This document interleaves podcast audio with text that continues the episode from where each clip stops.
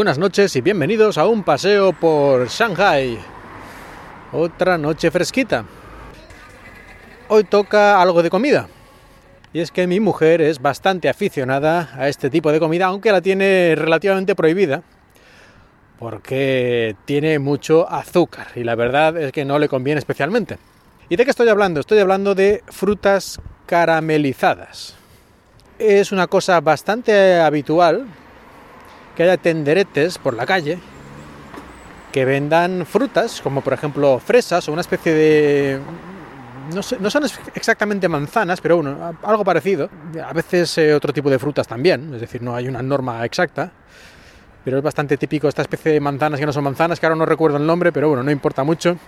Y estas frutas las ponen en un palito, en una brocheta, y las, digamos, las embadurnan, las envuelven perfectamente en una especie de caramelo y ya está. Y luego se, seca el caramelo y se vuelve, pues eso, caramelo crujiente, que cuando lo muerdes, pues está crujiente por fuera y la fruta, pues blandita por dentro. Y esto es un snack, un aperitivo, una comida que te compras por ahí, bastante normal. Aunque también la puedes encontrar en algunos centros comerciales, pues hay un tenderete, digamos, ya un poco más profesional, en el que hacen este mismo tipo de comida.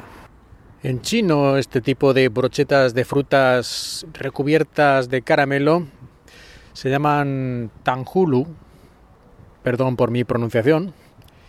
Creo recordar que la fruta, digamos, más típica, esa especie de manzana, pero que no es una manzana ni mucho menos, es una especie de fruta redonda y roja. Creo recordar que se llama algo así como shanja o algo así. Creo que sí.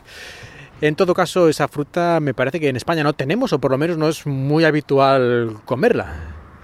Pero bueno, como he dicho antes, hoy en día ponen cualquier tipo de fruta que funcione con este método de, hacer esto y que la gente le guste, pues lo, lo, ponen y ya está. Ahí, en estas tiendas, sobre todo en las que son, digamos, ya no las callejeras, sino las más profesionales en centros comerciales o en otro tipo de lugares suelen tener a lo mejor 10 o 12 tipos diferentes de sabores y de estilos distintos.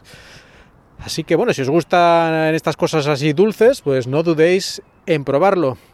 Se supone que esto es más típico del norte de China, pero yo creo que hoy en día más o menos se podrá encontrar en todos los lugares, tal vez eh, porque si aquí en Shanghai, que digamos es bastante al sur, se encuentra habitualmente, pues yo creo que es que esto está bastante generalizado, como muchas otras cosas de la gastronomía china que originalmente eran de una zona, de una región, pero claro, actualmente con, si con la globalización tenemos comidas de todo el mundo en todos los lugares, pues imaginaos dentro de China, pues también, lógicamente, estas cosas que gustan, pues se van distribuyendo sin problemas.